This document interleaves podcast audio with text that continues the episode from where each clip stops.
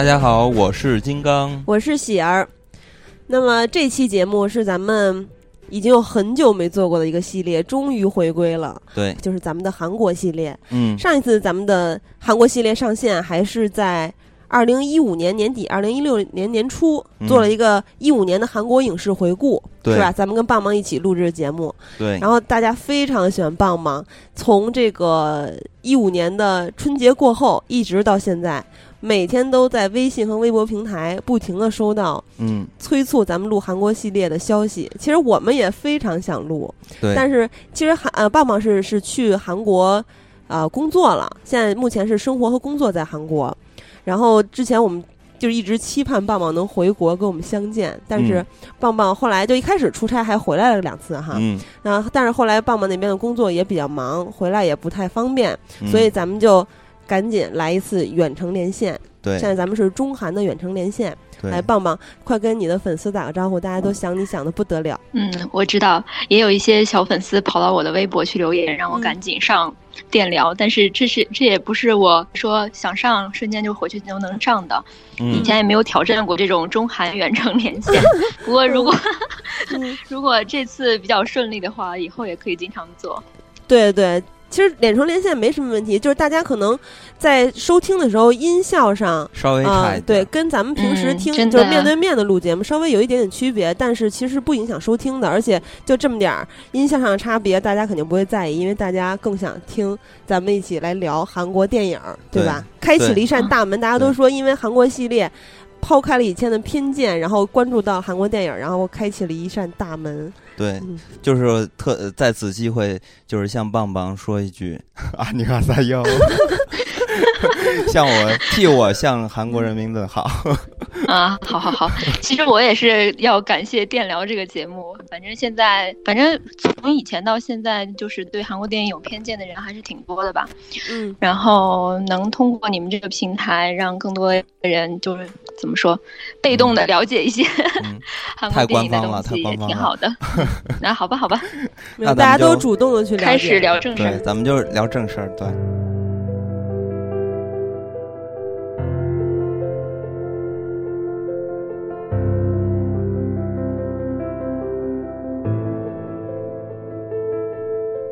那么其实，呃，最近现在网络上呀，或者媒体上都在都在关注韩国电影，尤其是通过这个《釜山行》开始嘛，所以感觉其实更早一些，从哭声到小姐，对，呃，然后呃，不是小姐到哭声吧，应该是，然后一直到《釜山行》等等这些片子，就大家认为今年是。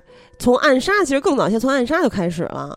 韩国电影就集体爆发，然后就是为国人所知的韩国电影越来越多，而且有非常高的热度。对，所以不知道棒棒就觉得今年的韩国电影的整体，呃，就到目前为止，或者说暑期档，你觉得是怎么样？跟往年比？今年我觉得相对来说并没有。那么厉害，因为你想，去年它有双千万啊，暗杀和老手是同时过了千万人次的。今年本来也是这么期待的，也是。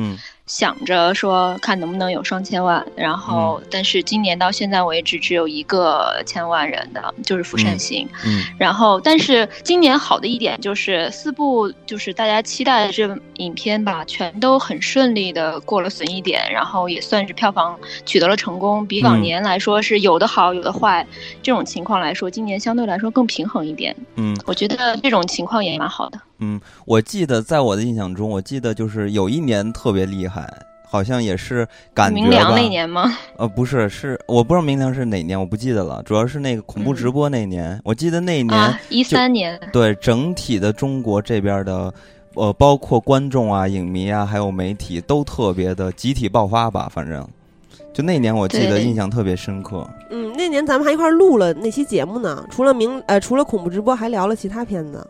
就那个阶段，对《雪国列车》那些其他那个阶段，呃，口碑不错的、票房不错的片子。嗯，那其实暑期档在韩国的这个呃电影啊市场方面来说的话，应该是最大的一个档期吧。暑期档就属于就是只要是大发行公司绝对不会错过的这么一个档期，因为首先你学生价，而且今年特别搞笑，说有媒体评论说，因为今年的。天气比往年都热，所以今年的 电影票的票房就比较比往年更好一点。对，因为太热了，大家就只能躲到电影院里面去看电影。所以其实暑期档还有这么一个原原因在里面。哦，还有还有这样一个，太热了还行。对，因为太热了，你去别的活动你不方便啊，对吧？那中国暑期档今年就是太太冷了，是吧？中国的太不热了。哎，那我要按按照你的这个说法，或者说这个传说吧，来推测的话，那接下来这几个月应该就稍微冷一些，所以电影的票房也会冷一些，是吗？那倒不是，这是一个小小的元素在里面。但实际上，暑期档主要还是因为学生放假，然后观影人数的这种基数比较多一点。然后，另外一般来说，从也是有历史原因的吧。暑期档养养就是培养出来一批票房好的片子，那么大家也觉得这个档期这个观众基数大的话，在暑期档上映的话，你能多分一点票房回去。所以现在有越来越多的。不能说越来越多吧，就是说至少这四大都会，四大发行公司都会把自己一年里的最重投、投资最高，然后最有希望能够达票高票房的这些片子，都会放在这个档期来上。嗯，那接下来呢？你比如说在咱们国内的话，就是十一档嘛，十一档也是一个很重要的档期。但是韩国接下来，韩国来说的话，中秋档就很重要。今年中秋档像《密探》和《古山子》，虽然《古山子》票房也悲剧了吧，但是《密探》放在中秋档，就是因为韩国中秋档歇了五天，嗯，然后这五天《密探》的票房就特别好，嗯。然后之后的话，就就可能要等到圣诞元旦了。嗯，密探又有孔佑是吧？还有密探有，还有大饼脸宋康昊。飞踹大叔，对对对，其实大家可能会有点好奇啊，咱们为什么现在都九月底了才做暑期档？但是咱们做的是韩国暑期档。对，一个原因是像爸爸说的，其实暑期档有很大的历史原因，这个档期是非常火爆的，也诞生了很多像之前咱们说到的这些片子，就是韩国电影系列，咱们说到这些片子，直接拿下了全年的呃票房的前几甲，比如说《暗杀》啊等等。还有一个原因是，其实咱们国内的观众在看到韩国暑期档的片子的时候，都是有滞后的。不可能像棒棒一样，在电影上映甚至点映的时候就去看到这些片子，在这咱们这边有资源的时候，也就已经过了好几个月了。所以咱们现在来集中的把这些暑期档的片子盘点来聊一下。对，所以现在其实我插一句啊，就是咱们现在是在看韩国的暑期档，那棒棒应该看中国的暑期档，真的。对 对对，我前几天在看中国暑期档的片子，觉得非常的失望。你不是看那什么了吗？吴亦凡和刘亦菲那叫什么来着？没有没有，那个我还没来得及看呢，我下了。哦，那你可以不用看了。没，我最近下了十几部中国的暑期档的片子，打算慢慢看。嗯，今年暑中国暑期档就原地踏步嘛，很冷清。总体票房听说还是比往年差很多。对，差了很多很多。所以呢，咱们就来看一看呃韩国的暑期档的片子吧。嗯，好。对，咱们先来说一说，现在就是口碑集体爆发，然后这个热度也最高的就是《釜山行》嘛。在韩国，暑期档上映日期也是最早的，是吧？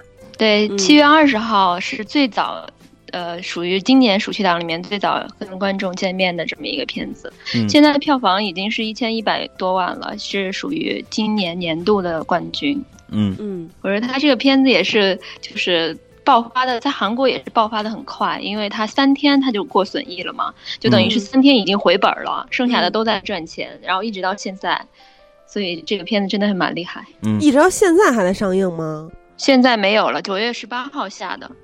嗯，那也就是说，剪掉了，也就这两天吧。对对，上个星期嘛。嗯嗯，那也就是说，呃，我们现在听到的就是在韩国的叫座，就是这个票房都非常的好。那其实我们在生在这个中国，然后也不太了解韩国那边的媒体啊或者观众的这个口碑是怎么样的。对对，《釜山行》它观众的评分是八点五九分，但是一般从 Never 上来，就是 Never 就是相当于咱们中国百度啊或者是新浪这种。呃，门户网站啊，然后它的一般我们看评分啊，就是 Never Dumb，还有其他几家电影专业的媒体，然后但是一般会说评分的话，就会说 Never 的评分。那么 Never 上的评分，它《釜山行》是八点五九，还没有隧道和德惠高。嗯嗯。哦，那满分是十分吧？对，满分是十分啊，没有隧道和德惠高。对，现在这四部里面德惠是最高的。嗯嗯，哎，其实跟我的这个个人的评分还比较接近。呃，我先跟你汇报一下，就是国内这边的评分。国内的对，国内咱们基本上对看都是豆瓣嘛。然后现在评分，我我记得原来应该比现在看到要高啊，现在是八点二分。但是有些人是为了平衡一下，就故意 稍微往低了打一点。我记得一开始是八点七吧。对对，但是还是可以看得出来，这个片子还是很叫好也很叫座的一个片子。嗯，至少是从某些方面来看是值得看的一个片子吧。对对对。哎，棒棒，你有没有觉得这个片子？呃，我不知道啊。对咱们国内的人来说，他们都在说，就是亚洲能拍出这样的片子，就觉得非常的激动。那在韩国，这个片子也是有很大意义的吧？对啊，因为之前在韩国也拍过这种僵尸和丧尸的这种片子，但是都是属于小成本、低成本、很小规模的，所以票房也就。不值一提，然后基本上就是昙花一现，一上一上映，基本上没什么看，只有一些小众的那种喜欢丧尸片的人会去关注，也不会有什么大规模的宣传。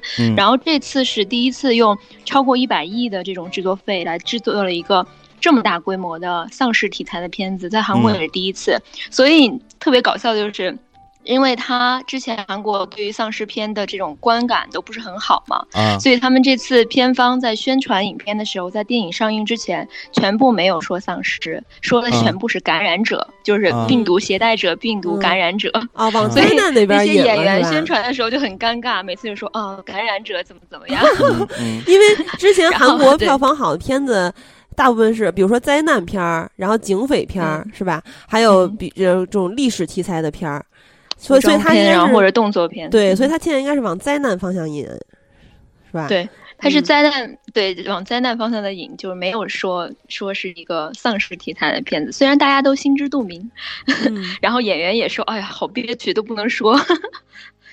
但是后来上映之后就没关系了，嗯。对，然后我们都知道这个片子其实，呃，它还有一个动画片叫《首尔站》嘛。嗯，动画电影就是，他其实不知道你们是不是没有看《首尔站》？对我还没来得及看。首尔站，他他说是《釜山行》的前传，但实际上是在故事的连续上是没有关系的。嗯，然后是严孝浩导演先。就是先构思了首尔站这么一个故事，然后拍成动画片以后，拿这个初剪的版本去给发行公司看，然后发行公司老板就说：“哎，这个挺好的，你要不要拍成真人片子？”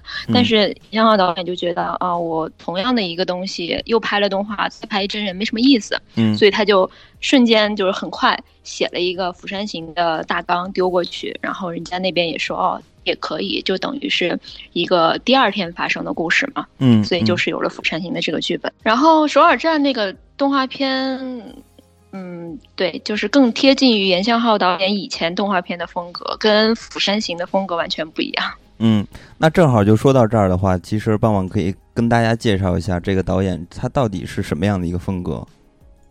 啊，严相浩导演啊，他其实。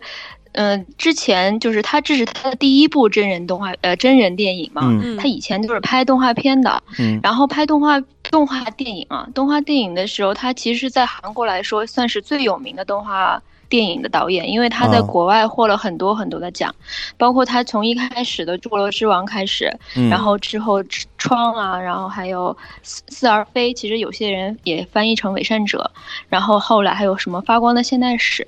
然后今年还监制了一部动画电影，其实也是，呃，在国外有挺好的反响，但是国内也就是一上映就消失了。嗯，其实因为在动画片、动画电影这个角度来说，在韩国上映的时候，韩国本土的动画电影的票房真的很堪忧，而且严孝浩导演他之前的票房没有超过两万人次的，一般就是几千、一万，然后最多就两万，这次。突然，一千多万，对。那首尔站的故事大概是一个什么样的故事呢？呃，首尔站其实就是在釜山行发生了前一天，然后他其实也没有讲这个病毒是从哪儿来的。其实一开始动画片一开始就是一个老人被不知道什么东西咬了之后跌跌撞撞的，然后走进了首尔站里面。他本来就是首尔在首尔站寄宿的这么露宿的这么一个老人，流浪汉，无家可归的那种人，流浪汉。但是他其实因为这个片子为什么说贴近于严相耀导演他本来的那种风格呢？因为严相耀导演之前的动画片都特别讽刺社会，然后有点反人类的那种感觉，就是觉得这个社会特别黑暗。所以他这个片子里面就一开始就很明显，就是这个老人跌跌撞撞的走在路上，然后旁边就有一个小青年说：“哎，要不要去帮他们一下，帮他一下？”那个觉得有老爷有点奇怪，但是走近一闻，就是说有一股恶臭嘛，就是流浪汉身上的那种味道。然后小青年就开始说：“啊，什么玩意儿？就是流浪汉。”然后就是觉得很倒霉，就是这种以这种方式来讽刺这种社会上这种人性之间的这种不友好。嗯，对对对。然后这个流浪汉走到首尔站里面的时候，就开始就是。变化啊之类的，然后后来还咬死了他唯一一个帮助他的这么一个流浪汉大叔，然后病毒就开始蔓延。但实际上，这个片子的重呃主线是沈恩京饰演的那个女孩，离家出走的女孩，嗯，就是。因跟男朋友吵架之后，跑到首尔站里面去，躲着，然后但是没有发，嗯，没想到说自己深陷了这么一个可怕的地方。首尔站已经变成人间炼狱一样，就所有人都在跑啊，都在追。然后其实还有一个她的男朋友也在找她，然后她的爸爸也在找她。至于她这个爸爸到底是个什么人物呢？这个涉及到剧透，所以就大家愿意看呢，就到时候去电影里面看就好了。哦哦，刚刚你说沈恩京是他来给这个动画片里面的女主角。配音是吧？对对对，奇怪他啊，就是奇怪他里面那个女主角是吧？沈恩京这个演员，对对对，沈恩京就是奇怪他就是中国翻拍成《重返二十岁》的那个原片，然后他这个沈恩京因为之前在首尔站里面配音，然后他又出现在《釜山行》里面是第一个丧尸，所以他就是很多人都会猜测说是不是就是釜。首尔站里面那个那个女孩儿，实际上真不是。嗯，让我激动了一下。对，就大家都以为是这样子，然后严小宝导演每次出来就说真不是，大家就把它当做两个完全不一样的故事看就可以了。哎，其实对于这个影片，我有一些就是嗯疑问吧，我不知道棒棒有没有了解到幕后的这个创作，他们是怎么一个想法啊？就是咱们可以。看到就是这种丧尸片儿的类型吧，其实在国外是非常成熟了，就西方啊很成熟了。嗯。但是咱们亚洲其实没有这种大制作，然后又叫好啊，然后口碑也好又叫座的这样的片子。所以呢，呃，反正是我是站在这个中国的角度来看的话，其实觉得像这种类型的片子，因为没有很成功的和成熟的这样的片子出现，所以呢，应该经验就会缺乏一些嘛。呃，所以呢，我就在想，如果在拍这样的片子的时候，它到底是呃是怎么样一个考虑，然后把它拍摄成了一个比较呃小格局的这么一个片子？因为我在看这《釜山行》的时候，就觉得它这个点就是小格局，其实比较有意思，就是相对于西方的那种僵尸片来说的话，所以我不知道这个导演到底是。真的就是因为他本身的他这种呃表达或者他的创作是这么样一个导向，还是说因为也是害怕到这个票房啊、经验各方面的问题，而没有去选择了这种更大规模的这种。拍摄的方式，其实他一开始现在呈现的结果已经比他当初设想的要规模大的很多了。嗯，因为一开始他设想的就是在火车上发生的事情。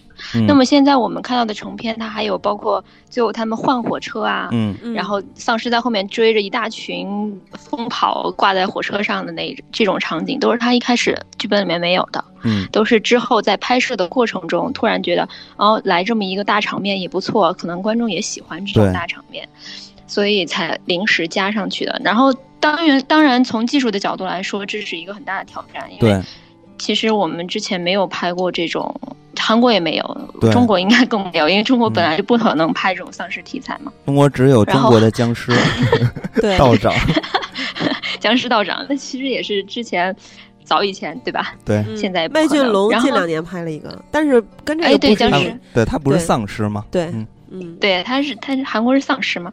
然后他这个，我觉得韩韩国《釜山行》他这次的突出的一点就是技术方面，他其实运用了很多就是亚洲第一次出现的技术，包括他那个火车，他拍火车戏的时候，窗外的风景都是用 LED 的屏幕搭起来的。一般我们拍这种。这种有特效的场面的话，不是都会想到用绿幕或者蓝幕去拍吗？嗯，但他们这次就觉得你后期做的时候，一个是不方便做，另外一个就是演员啊、导演都没有那种实感，嗯，都没有实感，所以他们就用了 LED 搭的，然后这也是。反正据他们片方所说是亚洲第一次吧，这也无从我也无从考证，对吧？但是我觉得就是邦邦刚才说的这个。幕后的拍摄的这个故事啊，让我联想到这个影片中，我觉得比较有意思的一点，就是当时他们一过隧道嘛，然后那僵尸脸上那个隧道里边不是有那个灯嘛，然后拉出那条，因为应该那个应该也是专门做的那种光条吧，而且那个画面其实也算是这个影片里边对于僵尸的一种设定嘛，就是他似乎是视力不太好。嗯，吧？一见一到黑的，他就找不着人了。靠视觉，对，他就只能听声了。对，其实他也是。就是看得出来，《釜山行》这个片子里边这些创作人员对于这个僵尸的设定，其实也是用了一番功夫吧。虽然说这种僵尸的设定太过于常见了，尤其在西方吧，什么样的都有，也有飞的，也有跳的，也有跑的，然后早期都是特慢的，对对，也都有。但是这回，呃，我觉得其实还是挺难的，说实话，因为对于创作人员来说，他们没有很大的经验，然后。去做一个新的类型片，然后进行拍摄。那对于咱们这个观众来说的话，咱们已经很常见这些东西了，所以这是一种双重的挑战嘛。所以我是觉得，呃，这个片子能出现的话，我个人还是觉得从拍摄、从类型、从这个电影的市场来说的话，我觉得它都是一个很难得的，而且很有挑战的一个呃类型或者一个事情吧。所以我我我在这方面，我还是觉得这个片子还是很重要的。对，而且像你们如果看多了国外的丧尸僵尸片的话，嗯，其实他们主创他们这次是尽可能的希望打造一种东方东方的这种亚洲的这种丧尸，所以他们包括在化妆啊，然后特殊化妆，还有那些动作肢体的动作上面来说，他们都是虽然说肯定是有参考的，但是他们还是想尽可能打造一种有嗯。嗯特殊性的，包括他们那个动作吧，他们是请了。舞蹈老师来指导的，就是他那个关节折很奇怪的角度啊，这种，嗯，都是嗯那种演这些演员挺不容易的。对，我觉得除了像呃呃僵尸的化妆啊，还有设定，还有动作这方面的一些外在的东西，我觉得对于这个主创来说，其实他们也是呃选择了一种西方可能不太。呃，经常选择的吧，就是在丧尸片的这个类型中啊，就是也可以看得出来，这回《釜山行》就是很有韩国片的特色，尤其是韩国类型片，大家都可以看到，就是经常会有这种讽刺啊，还有对于人性啊这种思考等等之类的东西。所以我觉得这也是韩国在拍《釜山行》这种丧尸片时候，再去有意识的去打造一种韩国的风味吧，或者特色吧。嗯，对，其实其实这也是严孝导演他本身所擅长的吧。如果你看国外的丧尸片，他肯定是有一个英雄人物嘛，对吧？然后他会呃拯救自己的身边的人，然后拯救全人类。但是这个片子里面一开始就是一个很自私的一个基金经理，然后一个很怕老婆的一个。老公对吧？嗯，然后然后又一个连女朋就是喜欢的女孩告白都不敢接受的这么一个小男生，然后这三个人都不是很典型的那种英雄人物，嗯，然后在这种成长慢慢成长的这个过程，然后还有包括周围的这种周边人的视线，包括那个反派的金一成演的那个大叔，然后他们这些都很典型的韩国的。人物对，就和你所想象的，就是和以前看过的好莱坞的那种电影的感觉是完全不一样的。对，就是很有性格缺陷，但是也有一定 对有性格缺陷，然后看到大家看到他们转变，包括这个小女孩也有很大的转变嘛。嗯，但是其实还是有主角光环的，对吧？那肯定，当然，不然的话活不到最后嘛，对吧？对，但是我还是觉得呀，就是因为我看韩国影片，肯定就是比起棒棒来说，简直太少了，所以我还是想。呃，了解了解，就是棒棒，或者说是韩国的观众来怎么去看待这个影片呢？或者他们怎么有，或者说他们有怎么样的一个反应吧？因为，呃，就刚才咱们说到的那些点，比如说对于人性的这个讽刺啊，对于政府的黑呀，就是这些地方，其实，呃，虽然说它是一种韩国的特色，但是咱们看的片子如果数量一多的时候，也会发现这其实也算是韩国，呃，这些片子里边常用的一种套路嘛。所以我不知道，呃，像棒棒啊，或者说韩国的这些资深的观众来说的话，他们会不会觉得这种太刻意之类的？嗯，韩国一开始就是世运会那会儿出来的评论，一大多数都是亚洲能出这么一部电影，觉得特别不容易。嗯，首先你要以一种包容的心态去看待这个新鲜事物。嗯，所以基本上你虽然说那些丧尸就是他们所打造这种所谓韩国型的丧尸啊，嗯嗯，观众的大多数是觉得不是那么别扭，就是觉得可以接受。嗯，然后，但是因为这个片子一开始遭遇那种负面评价，主要是因为它一开始违反了行业规则，就是它提前适应的场次太多了。哦。然后，对，一般提前适应的话，你适应个几场，然后吸引个一两万人就差不多了。对，有一些口碑反馈嘛，对，是吧？对对对，但是他们就是做的太过了，基本上是业内首次吧，就是做的太太过了这种提前适应。但是虽然说是被骂了吧，但是口碑方面也是积累了，嗯，双面双刃剑，嗯。然后还有就是很多人当时他们就在说这个，因为这个片子到结尾谁死了谁活着，这是很关键的点嘛，嗯，所以当时就有好多人就说一定要去找这些。剧透的人底下就跟他留言说：“你给我删了什么什么的。”然后还有人说：“请请发行方，请片方一定要去告这些剧透的人。”啊，这都是自来水是吧？厉害的，对，都是网友哦，对，网友还挺挺逗的。那就说明他们真的很喜欢这部电影，为他操心啊，是吧？对，真的是挺操心的。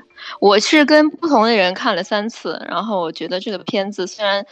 特别套路啊，然后包括角色好剧情都太套路了，就特俗套。但我觉得还可以，至少我为他哭了，为他感动过。我觉得就应该表扬他的好。对对对，我也是觉得，真的是放眼望去的话，呃，能拍出这样的片子，尤其是在咱们这个韩国，是吧？或者说咱们中国以后也有可能要拍出这样的片子的话。呃，以我的角度来看的话，我觉得真的是非常非常不容易，因为就像刚才说的嘛，就是咱们没有经验，那没有经验就会可能造成票房的失败，或者其实根本就没有人投资。对，就是会因为你票房不知道，所以呢就没有人投资，没有人投资，你就永远没有人去做这一步，那最终就是恶性循环，那就会缺失这个类型片。所以我就觉得能有这么一部片子成功，呃，首先是可以给咱们打打鸡血，然后也是觉得。是一个非常有勇气的事情，能做这样的事情，加强这些资方的信心嘛？嗯。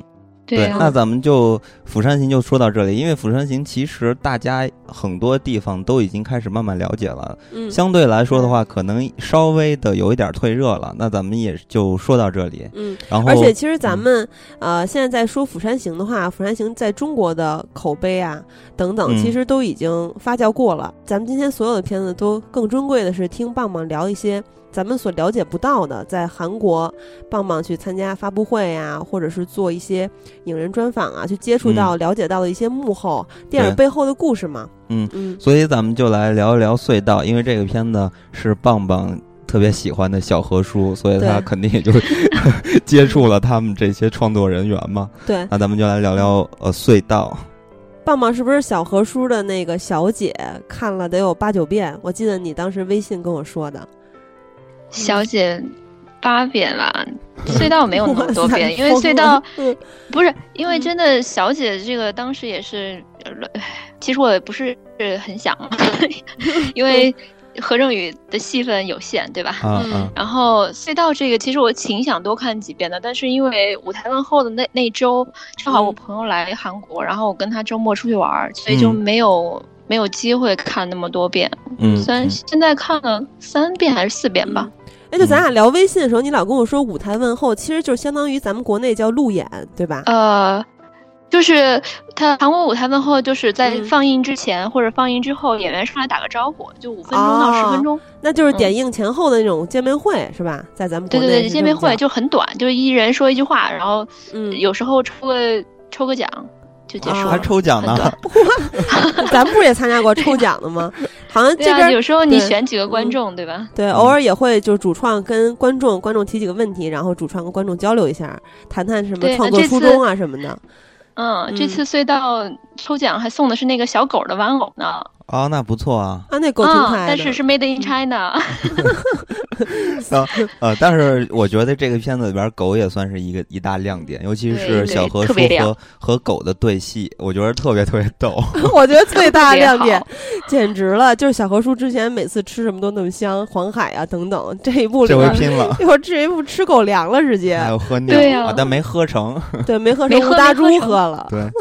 对对，就是很有意思嘛。那其实，呃，对于我们这边就是中国这边的媒体啊，或者是宣传吧，或者说网络上的一些宣传啊，就是说打出来的这个宣传语，基本上都是在说恐怖直播的男主，还有凭借走到底入选戛纳，入围戛纳，对对对，这导演之类的联手合作之类的。所以呢，其实还是。呃，棒棒给大家可以介绍一下，简短的介绍一下这个导演吧。金荣勋导演，其实我们对他比较熟，还是因为之前那个《走到尽头》嘛，因为毕竟入了戛纳，然后大钟奖也是最佳导演，对，然后白想啊、青龙都入围，就只有青龙输输给了明良的导演，其他的大钟、白想，然后春史都赢了，都是凭借《走到尽头》这个片子。然后之前他。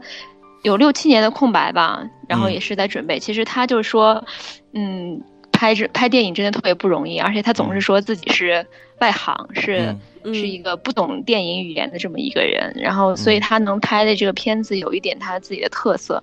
嗯，然后包括他这次拍《隧道》，也是时隔两年在走到尽头之后拍的，所以就特别受人期待。嗯，其实看他的这个导演的作品来看的话，感觉好像。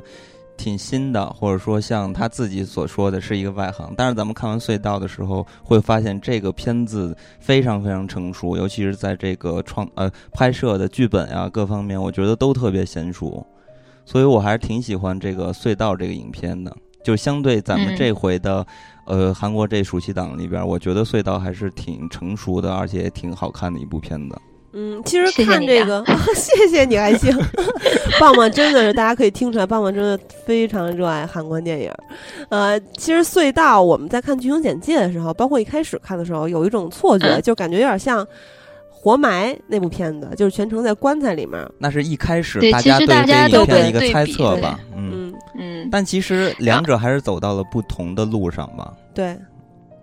隧道它其实有很多很大一部分都是在讲外，就是外在的一些环境的因素，然后包括他的妻子怎么样，他那个队长怎么样，还有那些官员啊。其实，在小说里面，外界的因素会描述的更多一点。然后在，但是因为我们他要考虑到电影的商业性啊，包括电影的这种角色的分配，所以他会在主男主角的戏份上会加了很多。这也是金承勋导演他的一个选择。嗯。所以我就说嘛，这个导演真的不是外行，就尤其是对于这个，对，尤其是对于这个商业片儿的这个角度来看的话，你可以看到这个，呃，首先它有这个韩国电影的，也是刚才咱们说到那些特色，对吧？然后再包括他在讲述这个故事的方法上，其实也是。呃，一幕一幕的，然后一直在循序渐进的给大家不停的带来这个高潮。我觉得这就是，呃，比那《釜山行》要好的地方。我觉得那《釜山行》其实看的时间长了会稍微觉得有点疲劳，但这个片子看下来的话没有这种感觉。所以我觉得这个影片其实更加的成熟一些。嗯，我觉得还是有很大一部分功劳还是在小说吧。小说因为它是有原著的嘛，嗯然后小说它就是。呃，就是故事的脉络基本上是这样，但是你真的无法想象一个那么阴暗、那么沉重的小说会改编成一个这么有喜剧性的一个电影，就觉得金城勋导演在这方面的功力真的蛮厉害的，他能准确的把握商业性、娱娱乐性的这些因素，然后把它把这种幽默都放进去，嗯，也是挺不容易，嗯。嗯，所以其实小说里面对于政府和媒体的讽刺是更猛烈一些，是吗？对，然后小说里面还有很多网民，就是 那些网络暴力嘛，对吧？就是对对对，你们也懂的，大家都懂。然后，但是小电影里面基本上没有显示这一部分的内容。电影里面好像就是在这个网络票选要不要爆爆破的时候。大家投了一个对，就国民投了个百分之六十四嘛，还是六十七？然后对对对，就是只有这一方面，其他的都没有。但是在小说里面就会有网网友对什么对于他妻子的抨击啊，然后对，就有些其他更嗯更让人觉得这个世界不能再好了的这种。对，这其实也是人性嘛，是吧？到底是救他还是是值不值？到底要不要救他？救了他又牺牲掉了别人，怎么办？什么之类的？其实我原本看这个片子的时候，也不知道有幕后还有一个小说，它是一个改编的作品。呃，那其实，呃，我不知道啊，就是说在中国这边的话。呃，票房呃，或者说口碑，其实还是呃没有 中国没有票房，在中国这边的口碑其实还是不错的。你看豆瓣的评分已经达到了七点六分，而且这应该是一个很稳定的评分，不像《釜山行》可能还会有浮动嘛。但这个影片的评分还是比较稳定的，在七点六分。那韩国那边的观众或者说媒体对于这个影片的评价是怎么样的？嗯，韩国这边 Never 上的隧道的评分是高于釜山行的，就八点六四，比釜山行的八点五九高一点。但是专家评分一定要提一下，专家评分它是隧道是在四部里面最高的。嗯嗯嗯，就是影片人评分。那正好提到小说了，其实小说、影片还有这个片子的剧本，它之间是都有一些区别的，是吧？因为棒棒深入的了解过，棒棒可不可以跟我们分享一下？呃，就是我首先接触的是小说嘛，因为之前去年五月份何正宇说要拍这部电影的时候，我当时就托在韩国的朋友 买了，帮我买了小说，果然迷妹。对，然后年初今年年初的时候，我拿到了剧本。然后后来八月份的时候看了片子，然后三者的差别还是有一些。嗯，怎么说？小说是特别黑暗、特别绝望那种风格，然后剧本的话就是喜剧感蛮强的。但是你到了你到了电影里面，就是完全就变成了何正宇的风格。所以真的就是说，何正宇他对于这个角色塑造。放入了他很多个人的这种幽默啊演表演在里面，你会觉得这个角色真的特别适合他。嗯，然后小说的话，因为国内也也没有翻译成中文嘛，大家也没有办法了解，所以我就简单的介绍一下嘛。小说它的主要的脉络和电影是基本上是一样的，但是它一开始就是很快，它一呃电影里面不是五分钟之后隧道塌了吗？嗯，小说第一句话就是骂了脏话，说。怎么怎么回事儿？然后就是已经塌完了以后，他醒过来之后的第一句话，所以他的开展要比电影还快。然后之后他小说他的风格是属于李正珠，呃，李正珠他写一段，然后他妻子他写一段，然后那个队长和专家他小说里面是两个人物，但是他电影里面合成一个人物了，就是救援队的这两个人，然后他写一段，然后就是以这种方式。来一张一张的走，然后他小说里面李正珠每天他都会给他妻老婆写一封信，然后那封信的原文，哎，什么原文？其实也是小说作者编的嘛，对吧？就是那封信也会出现在每一章的后面，就是那个信其实还蛮感人的，就包括他最后小说和电影最大的结局的不同，就是小说他全死了，所有的就是 他自己自杀了，然后他老婆自杀了，老婆带着孩子自杀了，所以就是这种结局就是和电影。里面的结局完全不一样嘛，你就会就是有些喜欢 黑暗暗黑系的这种观众，他们可能会更喜欢小说里面的这种结局。对对，有些喜欢 happy ending 的，大家就喜欢电影里面结局。对，小说里的结局更彻底一些嘛，更讽刺。对，就是更绝望。对，就是这个世界就真的没救了，就这种感觉。然后结这个电影里的结局还是。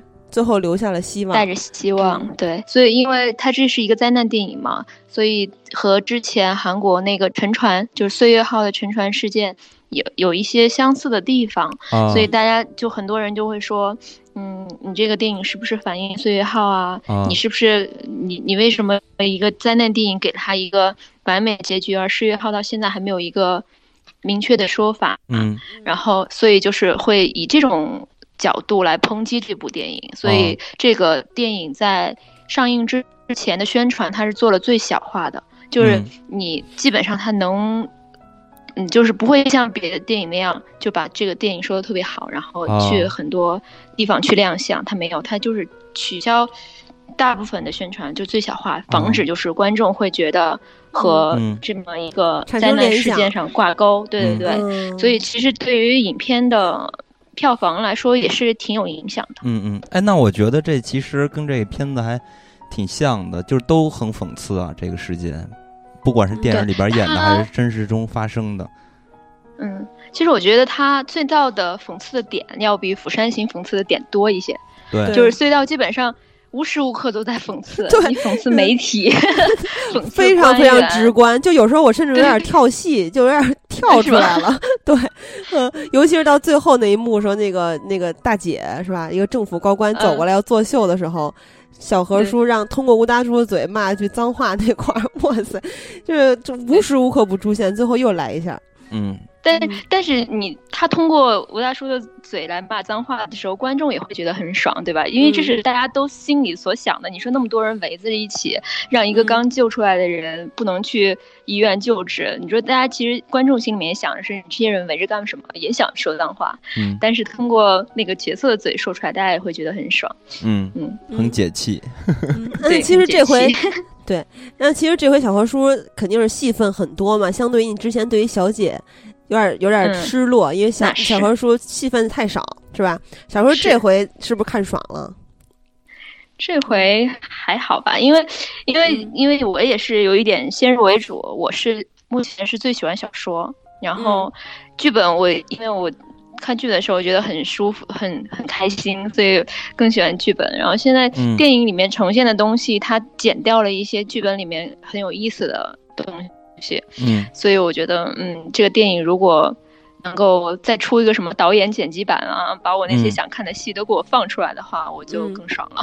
嗯，看来你也喜欢比较黑暗的。失落，其实也不是，还是觉得应该这个事件应该往那个方向发展。现在确实是有一点太圆满了。对对对，那其实就是很多人也在说嘛，就是这个片子，然后还有。呃，那个活埋嘛，大家都觉得那活埋，呃，相对于来说的话，可能就更加的黑暗一些。我我觉得吧，就是很没有必要去呃争吵这两个结局，或者说影片的所表达的东西，因为这个影片可能更加的偏向于商业嘛，所以它更加的符合大众的这种心理嘛。所以呢，我我这么来看待的话，我觉得这个影片其实还是非常值得去一看的。尤其是在这回的暑期档里边啊，那这回造成的这么一个呃，包括在韩国的那个事件吧，再加上中国，其实它的这个影响力并不如《釜山行》那么大，所以在这个借此机会吧，借我们这个电台的机会，其实可以给大家推荐一下这个影片，大家如果感兴趣，可以找来看一看。对，我觉得挺挺失落的，就是基本上隧道和釜山行是同时出的资源。嗯，这个其实隧道要比釜山行晚上映二十天吧。嗯，呃，三周，对，三周的样子，但是基本上是同时上的资源，所以就热度都被釜山行掩埋了。嗯，所以现在其实，呃，刷完釜山行的人可以刷刷隧道了。对 对对，对，也是暑期档的重头戏嘛。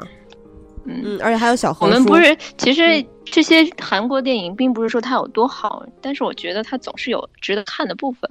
嗯。嗯。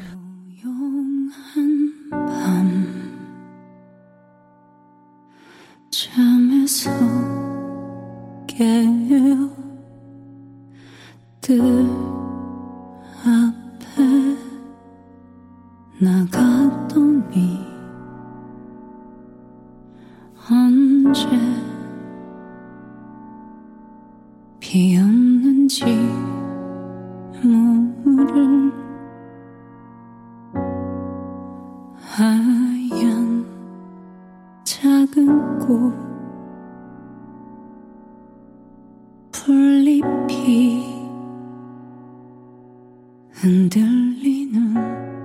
那接着咱们来说说德惠翁主。其实德惠翁主的话，对于我是一个中国人来说，可能不太熟悉这段历史嘛，所以看起来觉得，哎呀，太难受了，就是很非常的虐啊。当然了，这个影片它也确实的挺，就是有一点煽情吧，反正看起来就觉得真的是特别特别的虐。所以咱们来说说德惠翁主。德惠翁主这个影片，呃，在韩国的这个票房和口碑是怎么样的？《夺回翁主》目前它的票房是四部电影里面最差的，嗯嗯，它的票房是五百五十九万人，然后口碑的话，它的它的观众评分是最高的，呃，要高于其他几部。哦，这个跟 豆瓣不太一样，《釜山行》是八点二嘛，然后《隧道》是七点六，《德惠翁主》在这三部里面是最低七点三。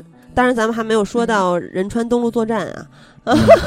呃，但是你看，你你看豆瓣也能看出来，就是它评分人数是会相差很多吧？对对对吧？基本上才一千六，没没什么人吧？对对，才一千六百。嗯，釜山行肯定是最多呀，嗯，十八万，然后隧道是两万多，德惠翁主直接直接一千多。嗯，弹幕都没有什么人说话。但是德惠翁主这个历史人物吧，我不知道在韩国他应该是也算是一个家喻户晓的人物吧。嗯，其实德惠翁主在韩国也不是算家喻户晓，包括这个片子上来的时候，也有很多人在说，完全不知道，没听说过。但是在这个电影出来之前，有过一部小说，然后让。比较多的人了解了这个人物，然后但是这次电影出来了以后，又有更多的人了解。因为德惠翁主他就像电影里面所说的，他中间有一大段的时间是在日本的，对。然后对他在国内的历史的记载就很少，所以之后也是这个电影也是根据小说改编的嘛，所以就有很多人会一开始就会说它。跟历史就是有很多的不同，然后对有很多出入，然后就会说他不尊重历史什么的，也会有这方面的争议。不过其实我们在看的时候，一开始是有段字幕嘛，就是说这部片子跟史实改编较大，是吧？已经其实交代过了。嗯，对。其实我觉得这个影片有一点儿，虽然说它是改编了很多地方，但是呢，这个影片或者说这个历史人物所要表达的，或者大家能通过这个人物身上看到的东西，其实不管怎么改变的话，其实那最初的那个宗旨应该是没有变化的。所以我觉得这也是我看这个影片的时候觉得，不管是在什么样的国家。呃，对于这样的历史人物、这样的历史情节发生的事情，所有表现出来这种悲剧的力量吧，我觉得都是一样的。这种东西是变不了的，所以我会觉得这个影片看起来真的是特别特别的虐，挺感人的。其实就算包括我是虽然在韩国住，但是作为一个中国人，毕竟也不是很了解这方面的历史，所以我看电影的时候，其实有把它当做一个故事来看的话，你不会有什么太多跟历史上的对比啊。嗯，然后其实这个电影。简单的，我觉得最大的一点就是，他就是当年历史上说带他回韩国的，其实是这个影片中金章汉，就是朴海日饰演的那个人的哥哥。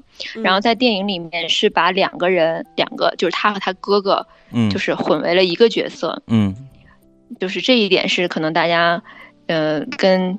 那种严肃历史无关的，可以嗯了解一下的画边吧。嗯，而且好像是真实的史实的话，它更凄惨。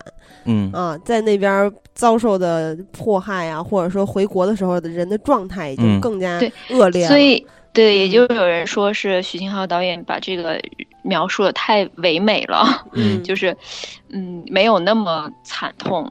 嗯，所以也会让观众觉得不够。惨，我 我是觉得，其实大家真的有时候会有一种这种误解或者偏见，对于这样的片子，似乎就想，呃，大家好像似乎就想看到它有多么多么的惨才可以。但其实我觉得，呃，正面的或者去严肃的去看待这段历史的话，只要它的这个初衷和本质不发生变化，我觉得就不会有太大的问题。呃，那说回这个影片的话。呃，我是觉得这回是孙艺珍，其实她扮演的这个德惠翁主嘛，然后这也算是这个影片非常大的一个看点，也包括孙艺珍她这回的表演，其实也是就是可圈可点吧，因为大家也都知道她其实，比如说包括我来说的话，就是最初认识她也是《假如爱有天意》这种类型片子，然后她扮演的这种角色，呃，也是那种特别，就是怎么说呢？就是特别纯啊，或者特别让少女，对，反正就是这种爱情方面的一些戏会比较多的。向左爱，向右爱呀，这种都是咱们对他最初的印象嘛。我记得后来还看过他演的一个，就是跟宋一国演的吧，是吧？叫《搭讪的法则》，一个爱情喜剧片儿。就是我我对他的印象更多的是这个爱情片儿。嗯。然后后来就是咱们看到脑海中的橡皮擦嘛，还有外。你们有没有看过外出啊？外出，外出。外出。对，就是他跟徐清浩导演的合作，然后这次是十年、十一年，嗯，再次合作嘛，嗯，然后其实也是他为了这个片子，他知道徐清浩导演要拍这个之后，也算是自荐吧，就是说我特别想演，然后也是等了很久，因为这个片子它其实挺困难的，就是从主题也好，然后它又是一个历史题材的片片，历史题材，它要花很多制作费，然后包括制作费的困难啊，然后孙艺珍在这方面也给予了很多的。帮助其实如果没有他的话，肯定也就不会有这个片子出来。嗯，所以我觉得这回孙艺珍在呃扮演这个角色的时候，我觉得对于他个人的职业转型啊等等方面，应该是有一些追求的吧。因为我我是对他最近的印象是《海盗》，然后还有在咱们大陆上映的有一部是《坏蛋必须死》。坏蛋必须死。对对对，坏蛋必须死就属于转型失败吧。坏蛋必须死！我我看的是初初剪的，所以我 无法评价这个电影。我不知道，就我比较好奇，就是孙艺珍在韩国，她是就是在演员里面，她是票房号召力怎么样？还有就是大家对她关注度高不高啊？孙艺珍在韩国应该算是难得的可以。作为女主撑起一部戏的这么一个演员，然后其他当然我们说女主撑戏，首先会想到金惠秀啊，也会想到全智贤啊，但是孙艺珍她的风格跟另外。其他的人不一样，对对对，他有他很独特的风格。就是刚才金刚不是说他算是职业生涯里面一个挺重要的转型？其实我觉得他转型一直在转型吧。你看，从一开始演那种纯情爱情片啊，然后后来演一些就是搞笑的爱情片，然后到现在，嗯，到包包括海贼也是他第一次转型去。演动作戏，对吧？当时大家也在说孙艺珍的转型什么的，然后这次我们又看到她演德惠公主这么一个就是有重量的这么一个角色。其实她的转型也是大家喜闻乐见的，因为作为一个女演员，你太固定了的话，嗯，你的机会非会非常的少，尤其是在韩国，她女演员做主角的戏真的特别特别的少。嗯，所以他这么一个转型也是，首先是他自己演技上面他有这个能力，有这个突破。那么另外还是一个作为韩国女演员不得不做的一。一件事情，我觉得，嗯嗯，因为不然的话，你就没有很多的机会出来。嗯，那韩国观众对于他演技的评价怎么样啊？因为是这样，就是我们在看这个《德惠翁主》的时候是在 B 站看的，然后有很多弹幕特别有意思，就是有很多人在说他跟刘诗诗长特别像，就是咱大陆跟那个对吴奇隆结婚那个嘛，小四小花旦，我知道。对，然后然后呢，刘诗诗就莫名其妙躺枪了，说那个有几场戏的时候，比如说他在。呃，痛苦的时候啊，就听说他妈妈的死讯的时候啊，等等一些戏，就是重量呃，就是一些比较悲痛的戏或者情绪转折比较大的戏的时候，就会有人说说说刘诗诗在这个时候还是面瘫的，她的演技要超过刘诗诗很多，反正就莫名其妙躺枪了。我不知道韩国的观众对于对对于她的演技是怎么评价的呀？我看了一些网友的评价，大多数都还是说。孙艺珍演技特别好，然后跟着孙艺珍就特别投入，然后然后哭的特别厉害，这种对还都比较正，还是很宽容，对比较正面的评价哈。嗯。嗯，基本上反面评价都是因为历史。嗯。啊啊，那其实我是觉得咱们就是我，比如我最早看那个。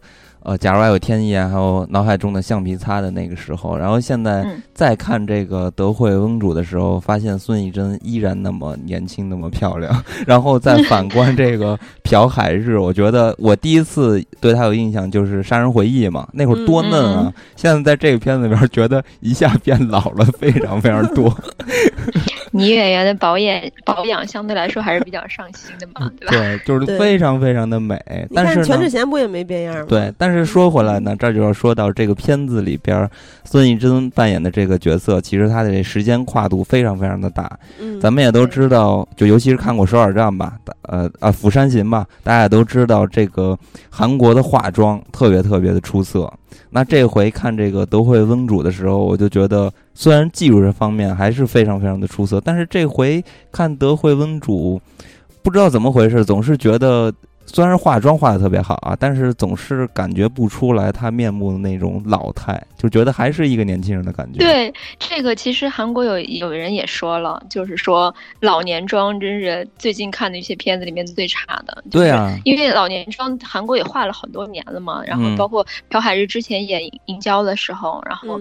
呃，其实国际市场里面那个老年妆也画的很很糟心，嗯，然后这次孙艺珍的这个老年妆也是，大家就说真的完全画的不好。我觉得不光孙艺珍，朴海日的老年妆也是，都有一个共通点，就是老年斑很多，这点是很逼真的，但是没有皱纹儿。对，然后面部的那个 肌肉是没有松弛的，所以看起来大家不觉得他真正的衰老，是感觉戴了一个面具一样。对，这是我觉得这个影片在技术方面有点不太好的，就做的不太好的地方。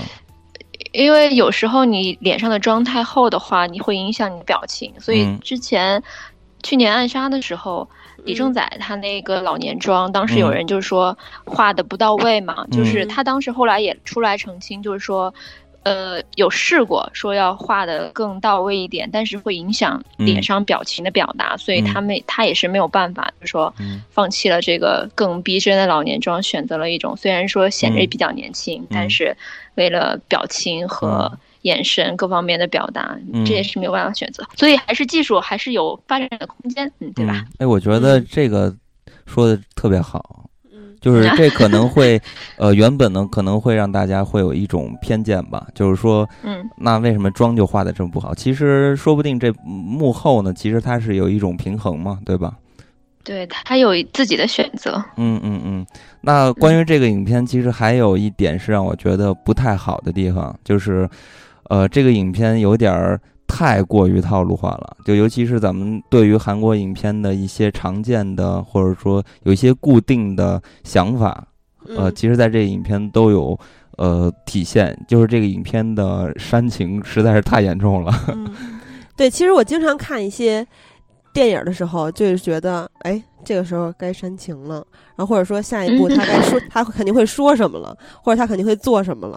然后做了之后呢，其实观众一般也都这样，也都能预见到。然后做了之后，观众还是流下了热泪，是吧？嗯嗯，对。但是就是我觉得现在大家电影看多了以后，很难有不套路的东西了，对吧？对，而且其实类型片本身就是一个。其实怎么说呢？本来就是看套路的，全部都是流水线的东西，除非是那种特别牛的，是吧？他能呃反类型啊等等的。但其实说白了，类型片大家就宽容一点，看的其实就是套路。但是就还是会有一种出 出戏的感觉嘛，在那一刻的当下。嗯，我觉得还是挺好玩的，就大家。热衷于类型片，反过来还会吐槽类型片，呃，就是反正你看的时候很开心，看后吐槽也很开心，我觉得挺好的。嗯，那么呃，关于这个影片，其实还是想重复一下刚才我那观点，就是这个影片对于德惠翁主的这种刻画吧，虽然有一些。出入和那个真实的历史，但是呢，这个人物的所要表达的，或者咱们通通过他身上能看到的那些历史的悲剧啊，还有尤其是对于就是大历史中这种女性角色。基本上都是非常惨的，对，所以呢，这些点我觉得就是咱们通过这个影片可以了解到的，然后可以感慨一下“国破山河在，城春草木深”，对，珍惜一下现在的生活等等之类的。所以我觉得这个影片也是有看点的，包括这个孙艺珍的粉丝，对吧？我觉得还是有看点的。呃，那接着咱们再来，大家感兴趣的话也可以找来看一看，尤其是喜欢孙艺珍的朋友。嗯，那接着咱们再来聊一聊下部影片。那这部影片可能评价会稍微低一点，它就是仁川登陆作战。呃，这个在豆瓣上看哈。评价不是低了一星半点儿，直接是五五点三分了。当然了，看的人也是非常的少，还不及格啊。对对，不及格。然后呃，看的人是一千八百九十四人，肯定是跟《釜山行》尤其隧道是没法办法比的，但是跟《德惠公主》差不多。嗯，就是观看的人数啊，在中国，仁川的情况在韩国也是，呃，就是从一开始试映会的口碑又特别的差，然后。呃，专家评分三点多分，然后。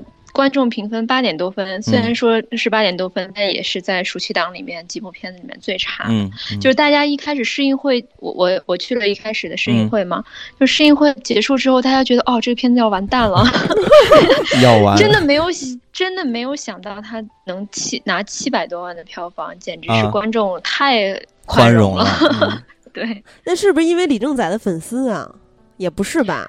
不是因为某一个人的影人的票房号召力吧？首先，呃，我觉得这个主演的阵容还蛮不错的，就是李正宰啊、李范秀，然后还有连姆尼森。连姆尼森第一次演韩国电影，其实连姆尼森之前凭借那个《飓风营救》在韩国挺圈粉的啊。对，然后他戏份挺多的，他戏份还挺多的。哦，真的，无数个镜头让我想起了《辛德勒名单》。啊，真的感慨万千，镜头都很澎湃的感觉。对 对对对，特别就是觉得哇塞，就不是飓风营救那种感觉，一下就想到了辛德勒名单。那会儿他的皮还非常紧，还是然后他的那个还原度还是挺高的，我感觉就是造型上。然后他就是当时片方为了请他出演，就是说。不管多少钱，不管我等多久，我都要等他。然后哪怕我要全程在美国拍都 OK。然后但是连姆尼森就说 OK，我觉得还挺喜欢这个剧本啊。然后他就来韩国拍。嗯。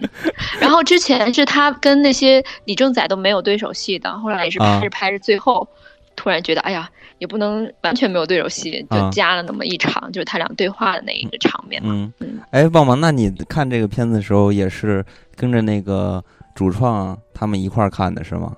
我记得当时你还跟我说，就是看完之后还跟你道歉什么呢。呃，没有，不是主创给我道歉，是主创，呃，我带我去的试映会的那个 P D 制作人，他是跟剧组里面的人熟，所以我们就一起去了。去了以后，看完以后就跟我说，太抱歉了，带你来看这么一个片子。哇塞，这业界良心啊！对，我觉得挺有意思的，就是因为这个片子。嗯，我不知道观众，大部分观众可能对于这个片子很宽容的观众，都是把它当做一个战争戏，觉得打着挺爽的啊，看看就算了。但是你这不觉得它特别扯吗？对，就包括怎么都打不死。啊，一个连队跟那儿追这几个人，然后怎么也打不死，而且还各种设卡，设卡在卡上，在关卡上那个顶上往下打，用机关枪扫射都打不着。我最不能忍受的就是那个猪队友，就是那个陈世妍演那个女女女护士啊啊，总是各种猪队友，就是在车上他非要掉下去，然后非李正宰也不去打仗了，就非要抱着他，然后这这种场面真让我无法忍受，就变爱情片画风了，是吧？对，就特别突奔爱情片的画风。嗯，而且我我看这个影片的时候，从第一个镜头我就觉得有点不太舒服。就是李正宰一出现的时候，一直不给他那个脸部嘛，就是呃给背影呀，还有把眼睛遮住，就感觉这是一个大人物的感觉。就是，然后他一拿下帽子的时候点烟什么的，你就会觉得很明显的，就是非常非常的扮帅，你知道装酷。然后包括他的那个，就这个影片的那个反派吧。就那个林什么那个军官，李文秀演的那个，对，也是一直在装帅，就这种。还有就是《检察官外传》里面那个坏检察官，在这里面不是秒死吗？就一开始被秒死的那个。对对对，他也是，他也非常扮帅，还有借着光影啊，两个人的对话。所以其实，呃，李正宰的粉丝其实蛮蛮开心的，因为我有一朋友有李正宰的狂粉嘛。对。然后他就是首先李正宰这个片子里面难得演了个好人，对吧？是一个非常好的转型。其次，虽然口碑那么烂，但是票房很成功啊，对吧？但是大家其实心情都还蛮好的。但但是我我就真的觉得这个片子。嗯，其实专家口碑也能证明一点，就是这个片子太，就是各种场景也好，然后包括它的价值观都太奇怪了。对对对，其实这种爱国主义的主旋律电影嘛，那呃，我你说它是爱国主义的还是爱美国呢？啊，也对啊，但是不管怎么说，反正它算是对于正面或者那个历史是一个正面的夸张啊等等之类的嘛。那我觉得就是哄人高兴就可以了嘛。嗯，反正也不是拍给外国人看的。呃，对啊，所以观众评分很高嘛，对，就是因为大家觉得看着挺高兴的，是因为民族自尊心嘛？对，就大家还挺开心的。那个总统还去看了呢。我觉得就之前咱们录节目之前不还说有一幕是非常神奇的，就是就是被抓这个俘虏被绑在一个好像把他烧烤吃了的一样的那个那个架子上，然后突然 开过来一个直升飞机，然后底下拴了一根绳儿，就是那种上吊用的那种绳套，直接就给他拴走了，就。从那个地面上的烤架上把它就带走了，飞走了，直接，我那太屌了！是直升飞机吧？是是战斗机那种吧？战斗机更可能，那简直就，然后就直接挂走了。以后当时真的我们在电影院看的，全场爆笑，这一幕太神奇了，太逗了，就简直是空中飞人。但是据我李正宰的那个粉丝朋友说，嗯，这个是确有其事，就是说在历史上是有这么一。一码事儿的，哇塞！那这个历史也是挺神奇。设计一下，对对，其实历史中有很多英雄主义出现，就是个人英雄，其实还真的奇迹挺多的。越是这种，对，就是就是挺可怕。呃，对对对，所以呢，这个这种影片呢，我觉得咱们这儿就不推荐给大陆的观众来看了。就是大家，对对对，大家如果感兴趣就找来看一看，没兴趣的话，因为它毕竟是呃美军帮着。韩国这边打朝鲜，嗯，所以就是有一些价值观的东西跟我们从小接受的教育不一样，嗯嗯。啊，所以你在看片子的时候，尤其是作为如果是党员去看的话，还是 会喷血。然后我当时对我当时看完片子以后，跟我。朋友说：“我说，嗯，我是他这个片子不是挺反共的吗？啊，我就说，嗯，我是十几年的老党员，看这个片子不太高兴。你你是党员啊？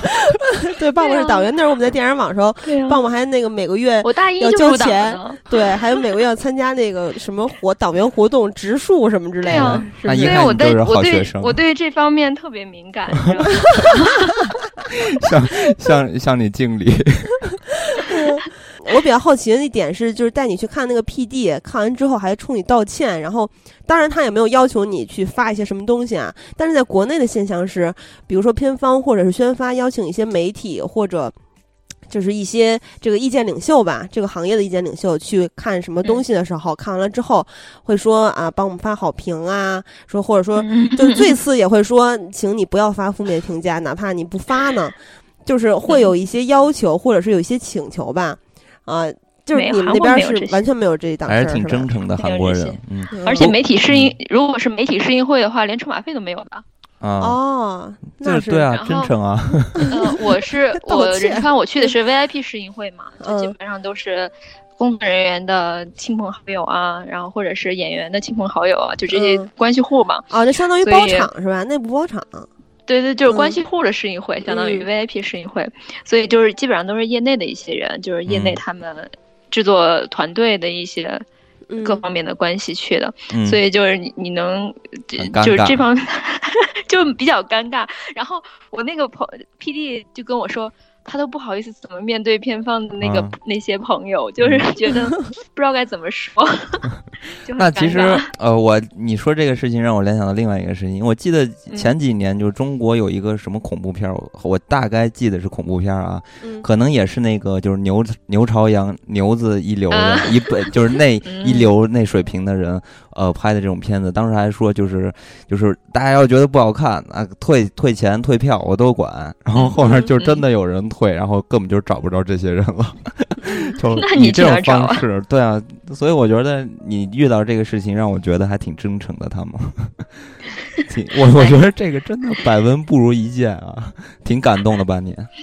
哎，不过但是你想，如果我在你，我这种心情特别理解，你知道吗？因为我前几年我带着一个韩国的朋友去看了甄子丹的那个《冰封侠》，不是不是，嗯，那个。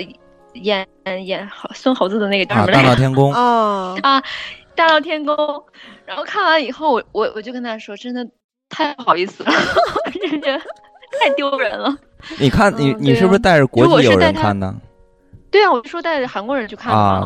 对，国际友人可能会这样。带他看其他好一点的电影的话，其实我们国内也不乏好电影，主要是那天真是脑子抽了，我真，因为我也没有看过，对吧？我带你去看看我们的特效大片，神话题材的特效大片，跟他们推荐一下中国的特效公司。嗯，对。哎，但是韩国韩国我朋友几些几个朋友，他们对于美人鱼这种片子都特别好评，就特别喜欢。对啊，我我《封神演义》正在韩国上映，火吗？我家附近没有排片，本来我想去看一下，因为我到现在还没有下载的，还没看嘛。那片子实在是太恐怖了，所以我想去看一下，结果没有机会。嗯，反正我是记得你之前我还问过你嘛，就是咱们国内有什么人在韩国会比较受欢迎？你当时还跟我说像周星驰什么的，韩国人还是挺喜欢的嘛。呃，韩国人还可喜欢周杰伦呢。啊，对啊，所以我就说那个他的美人鱼嘛，所以。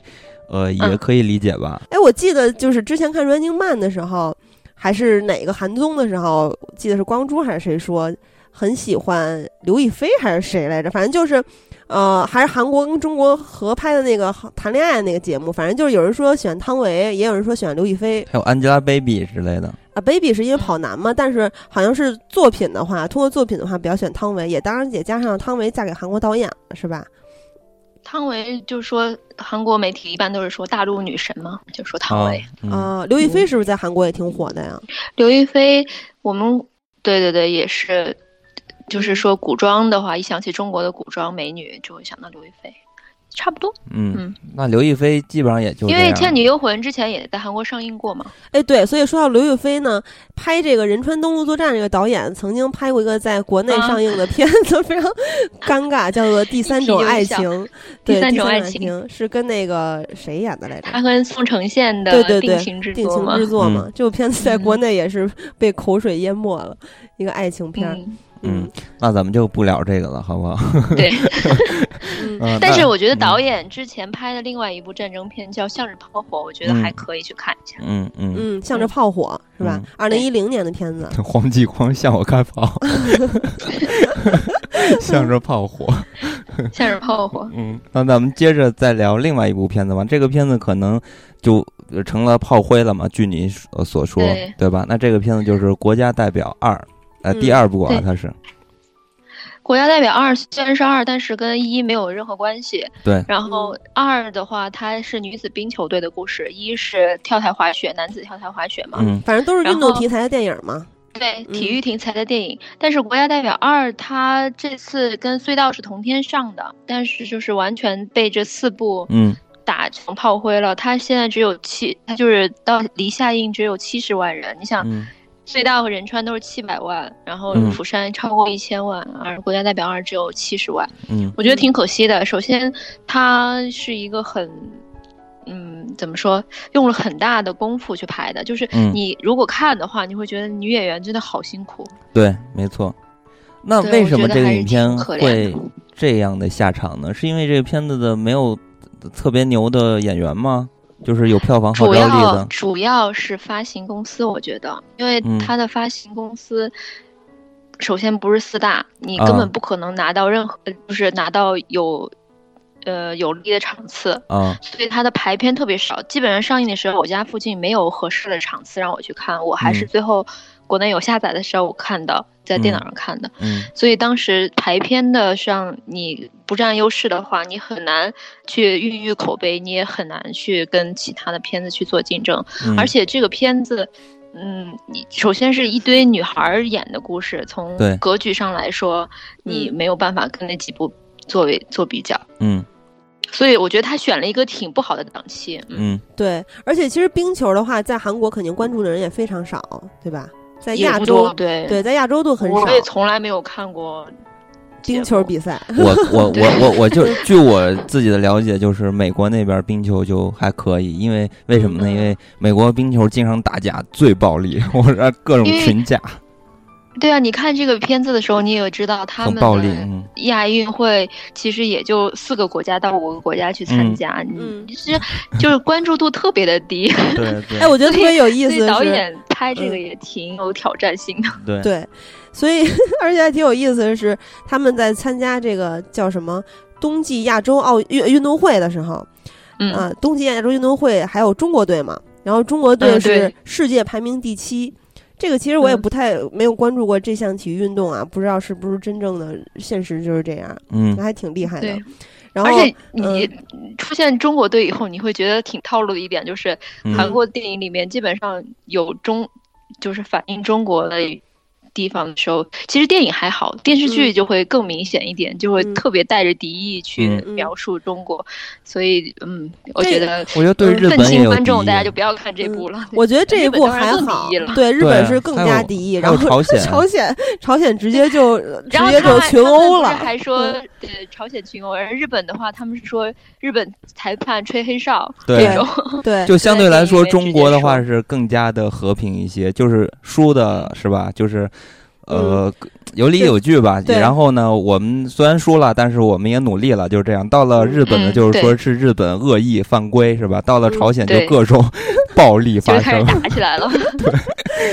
那我觉得这部片子它不是有逃北和题材，然后包括姐妹相认这个加在一个体育题材的片子里面。啊，其实好多都是，你像之前那个《朝韩梦之队》打乒乓球的那个，也是有逃北题材的。嗯，就是他们韩国对于逃北题材的偏爱还是挺明显的。对对，可能就是他们那边的一个社会热点吧，就跟咱们这边的这个呃台台海问题一样。嗯，不过其实这一部里面，我觉得有一大亮点就是吴达洙嘛。吴达洙这算是中国观众非常熟悉的一个韩国男演员了，在《隧道》里面也有他嘛。所以暑期档里面有两部他的片子，而且这两部还是同期上映。对，就自己打自己，而且是 自己打自己也说不上，因为这一部成炮灰了嘛，是吧？嗯嗯。所以他第一天的时候，舞台问候的时候，只有何正宇一个人跑。然后我们当时说，哎，我们来说这个叛徒，然后去了那边。但实际上也是应该的，因为。你要去撑场嘛，对吧？嗯，可以理解。嗯，不过话说回来，这个影片其实是这五部片子里边，我个人最不喜欢的一部。嗯啊，当然是那个仁川是我没有看完啊。就这个影片，相对看完应该会比这部对更不喜欢一些。相对那三部影片来说，我不太喜欢这影片，因为这个影片实在是太套路了。然后对对对，完全啊，对，包括每个角色，对，嗯，而且在包括咱们对于体育这个运动吧，或者说体育电影所传达出来的精神，其实它，嗯，没有过多的去介绍这项运动，也没有去介绍这种体育给人带来的这种魅力，更多的还是这种，呃呃，朝鲜和呃韩国的这种社会问题吧。对，所以说是姐妹之间的问题。对，所以对于一个外国人来说的话，可能就我不太关心这件事情嘛，所以看起来可能就不太燃。就是大家看这种体育电影，都是觉得首先燃一下。如果是一个普通的商业的体育电影来说的话，那肯定要热血一下嘛。那这个影片就没有看到大家想看的这些东西。对，其实他一开始嘛，是这是一个。呃，非常不专业的团队，然后没有人去关注，也没有人对他们抱以希望，然后教练也是特别不靠谱的一个酒鬼。就一般的话，这种运动题材电影一开始都是这样的，然后慢慢慢慢，大家去逐渐的在这项运动里面成长，然后教练起到了非常关键的作用，带着大家一起往前走，然后在这项体就是赛事里面的位置在国际上越来越重要，然后参加赛事的时候，他们的名次越来越靠前。但是其实从头到尾，我觉得吴达洙起到的作用不是很大，更多的是在交代这些队员之间的关系，还有队员之间慢慢的去磨合呀，一起去训练呀。怎么着提高技术啊？但提高技术这点我看到的也比较少。然后我觉得还有的地方就是设置的比较刻意，比如说他妹妹当时没法跟他们一起走的时候，这大半夜这个姐姐前两天还跟他妹妹倍儿好，在那滑溜那个玩冰球，跟他妹妹相亲相爱。然后这这个他母亲忌日，同时也是他妹妹生日的时候，突然就。就撕撕破脸了，然后让他妹妹去找冰鞋什么，我觉得这都比较刻意，就就是为了不让不让他把他的妹妹带走，然后制造之后的这些矛盾啊、冲突啊，而打造的这样的剧情，有点无法接受。嗯嗯，这个片子其实大家诟病最多的主要就是，呃，就就是其实就是像你说的套路，而且他们韩国的来看的话，它套路更明显，就是他跟国家代表一就是何正宇演的那一部，嗯，的矛盾点几乎都一样，就比如说。不愿意参加，呃呃，自己身上有很多事情，然后不能好好参加比赛的这种队员也好，然后包括这个队员几个几个人物的不同的个性的设置，嗯，然后还有你你已经训练好了，但是国家突然不让你出去了，然后他们又去求国家，呃，就是求那些领导，然后包括这种矛盾的点，然后包括最后你不管是跟哪个对比啊，有虽然是输，但我输的很开心，就这种。的设置都很一样，所以就，呃，其实不光国家代表一，还有其他之前有女排的那个题材的电影，然后还有，其他的一些体育题材，所以有人评论就说，是不是韩国的体育题材电影都有一样的剧本，只改了个名字？其实就还蛮，嗯，哎，嗯，挺难创新的。嗯，其实对于套路这点，我不是很在意，因为看运动励志的这种电影，很多都是这样的，包括好北美那边。但是我觉得这一部是比较不能说服我的，有很多地方它。铺的也不够，然后积蓄的力量也不够。但是我看到国家代表一，它同样是讲跳台滑雪嘛。其实，其实说到跳台滑雪，国家代表一跟之前咱们看到的那部《飞鹰艾迪》，就是狼叔和，呃，塔伦艾格顿，就是这个这个。王牌特派特王王牌特工的这个小男孩，他们演的这一部剧情上也有一些相似，就是也是不让他们参赛啊，等等，有一些矛盾、一些冲突，然后去克服，然后去参加。虽然不一定取得名次，但是其实有让让我们感到，就是为这些运动，但其实是有有让我们为运动精神所感动。然后我看到这个国家代表一的评分在豆瓣上还挺高的，八点分，八点零分呢，就是八分嘛。然后我看有人评论就说，嗯，有搞笑的点，然后也很激情，让我们感觉到了是吧？运动带给大家的这种感染力。然后还有也有血有泪，是一部不错的励志大片儿。我看这个这一部第一部的评价还是不错的。第一部当时的票房很好的，超过八百万了呢。因为有小何叔是吗？这不能这么明显，而且导演也很好啊，导演金荣华导演。嗯嗯，那所以不知道还会不会接着拍三四五六这样拍下去？嗯，其实运动可拍的还挺多的嘛，运动那么多种类。对，其实韩国的呃体育其实也有很多强项的地方。应该拍射箭，对不对？国家大表赛直接拍射箭，多猛！当年拍了一部古装版的。啊，对，那个最终兵器宫拍出来以后，好多国内的观众就会骂他们说，又拿我们中国的东西什么的。那个也是朴海日演的嘛，对吧？对，朴海日演的。嗯，明良的导演指导的。对对对，那其实话说回来啊，就是通过这回咱们这暑期档呢，说到这五部片子，大家可以发现一个点，一个现象，就是。这类型非常的成熟，而且种类特别多。比如说，这里边有丧尸片儿，对吧？然后有历史片儿，有体育题材的，然后还有灾难题材的，还有战争片。战争，所以你可以看得出来，就是韩国电影的这个工业还有类型片的丰富。所以我觉得呀，韩国就是大家都在拿韩国电影和中国电影。做比较啊，可能有时候单看一部韩国电影你是看不出来的，就是你看不出来它到底强在哪儿，韩国电影到底强在哪儿。但是从整体上，你才能真正的发现韩国电影现在比中国这个产业吧，咱们从产业上来说的话是强太多了。你可以看到，这韩国电影的类型非常丰富，然后特别成熟，而且叫好又叫座。所以我觉得这是让咱们中国的观众或者从业者觉得有一些。呃，向往或者说是自卑的地方吧。其实我觉得《釜山行》引起这么大的热度，因为大家都在讨论说，啊，咱们中国什么跟韩国电影差距有多大呀，或者是怎么怎么着拍不出来这样的片子呀，什么什么亚洲首屈一指啊。我觉得更大的本质原因是因为大家在提到韩国电影的时候，这几年越来越多的关注。是觉得它是有无数的可能性的，但是说到自己国家，咱们中国的电影，尤其是像今年的暑期档这么冷清，可能就大家的心理想法是觉得是不是走到死胡同了？嗯，所以才会有这么大一种发泄吧，算是。对我看到很多人去把这个呃，我看到很多人在说说这个韩国的电影工业多么成熟，也有很多人在说《釜山行》里面有多么多么多不合理的地方。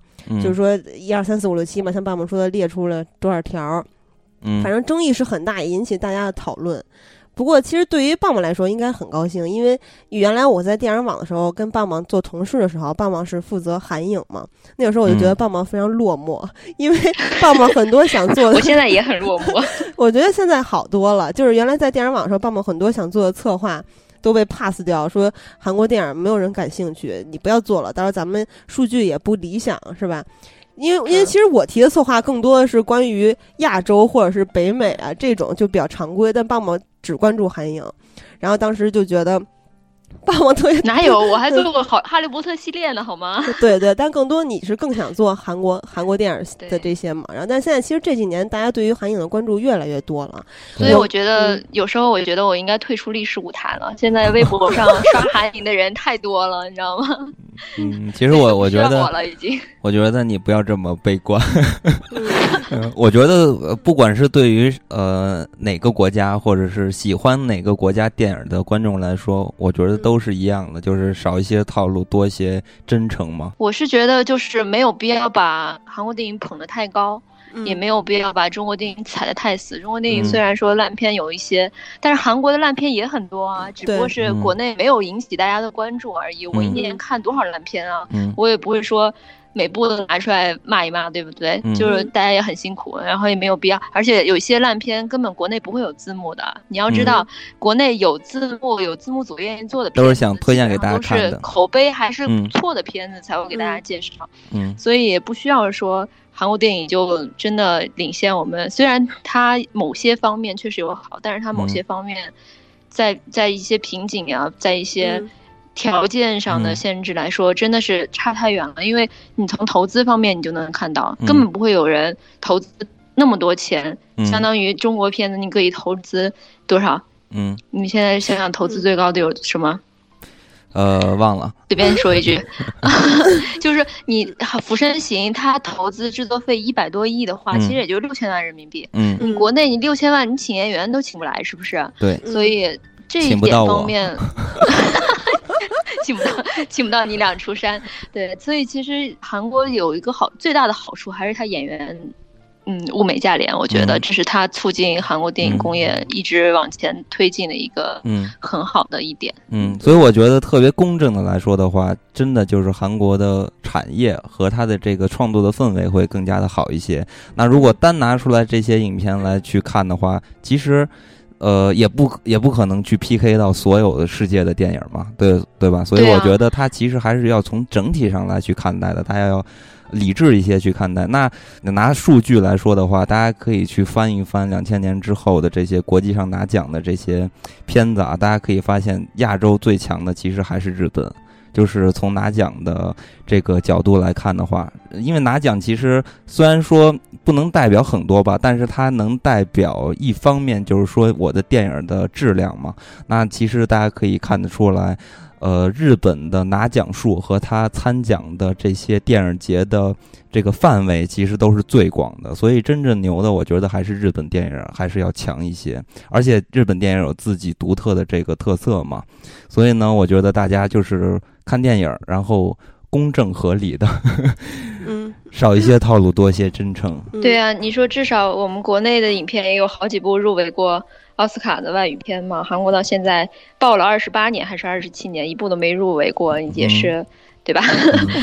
他们也是一，他们也是一个新商，就今年。要看能不能入呗。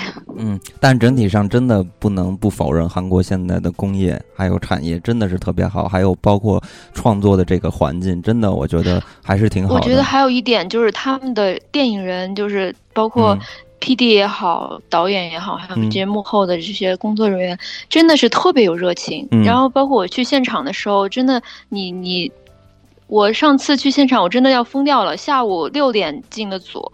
早上六点直接从组里去机场，就是就这种情况下，韩国工作人员没有一个说是啊我受不了了什么的，都是特开心，就是他们就觉得在现场的那种感觉，哪怕再累再苦，也也挺开心的。我觉得这一点挺让人感动的，就是至少他们有那种。对电影的那种热情，到现在还是挺不容易。所以就是普遍的电影从业者对电影热情比较广，是吧？这个范围不像是我偶尔有一个两个喊累了这种情况，比三星手机质量高多了。那咱们就刚才就闲聊了一一些啊。那咱们本期其实主要的就是跟大家说说韩国的这五部电影，暑期档的这五部电影。那大家如果感兴趣的话，可以找来看看《釜山行》、《隧道》还有《德惠翁主》这三部影片。我觉得，呃，或多或少吧，作为一个喜欢看电影的人来说的话，这三部影片还是你看完之后可能会带来一些不。嗯不错的观感吧，所以还是可以大家没有看的可以推荐来看一看。嗯，我觉得还可以再多看一部日本电影，就是我之前跟你俩说的那个，对，请叫我英雄。对，那也是一个丧尸片，但是很有日本的特色，而且是日本漫画的那种，因为它是漫改嘛，日本漫改的嘛，就是很恶心、很搞笑的那种特色，可以对比着来看一下。我还查了一下，没有出资源，只有那个就是 TV 版的，好像是有，对对，但是有剧版，嗯，电影还没出呢。然后咱们这回远程连线之后呢？棒棒在工作比较忙，暂时无法回国出差的时候，嗯，咱们就可以之后。继续的通过这种方式交流，对，通过这种方式，我觉得暂时不会有《釜山行》这种热度的片子出来了。对，但是咱可以聊聊影视啊，或者电影背后的故事啊，或者其他的一些以前比较好看的电影、经典影片呀。其实可聊的还有很多，也特别感谢棒棒。就我们俩其实跟咱们的听友是一样的，因为咱们俩不是也是影迷吗？我跟金刚也是随着棒棒一点一点的，更多的去了解韩国的这些制片公司啊、导演啊、影人啊，更多的去关。注到韩国电影，在自己私下时间，去更深入的去了解，嗯，就是咱们的听友也是一样，所以他们非常高兴，也希望棒棒能多出现在节咱们的节目，嗯嗯啊，没有没有，我也是半瓶子晃荡而已。呃，但是呢，这回节目因为远程连线，所以呢，可能还是收听的这个音质稍微差一点，大家呃见谅吧。那么咱们本期就到这里，跟大家说再会，再会，再见。